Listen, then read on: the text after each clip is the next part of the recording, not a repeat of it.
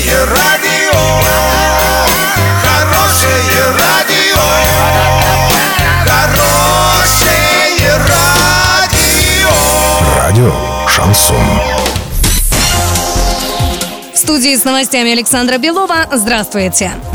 В Оренбургской области будут построены еще две солнечные электростанции. Накануне глава региона Денис Паслер вбил сваи в основание второй очереди новой солнечной станции в Новосергеевском районе. Еще одна станция заложена в Светлинском районе. Обе станции построит ПАО Т+. Введение в строй только этих двух солнечных электростанций даст возможность ежегодно экономить около 8 миллионов кубометров газа и предотвращать свыше 30 тысяч тонн выбросов в атмосферу.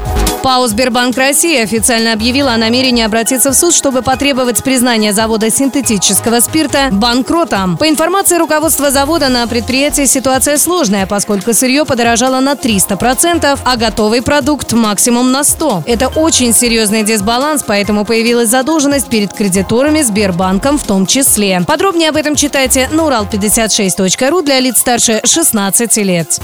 Доллар на сегодня 63.40, евро 71.54. Подробности, фото и видео отчеты на сайте урал56.ру. Телефон горячей линии 30 30 56. Оперативно о событиях, а также о жизни редакции можно узнавать в телеграм-канале урал56.ру. Для лиц старше 16 лет. Александра Белова, радио «Шансон Ворске».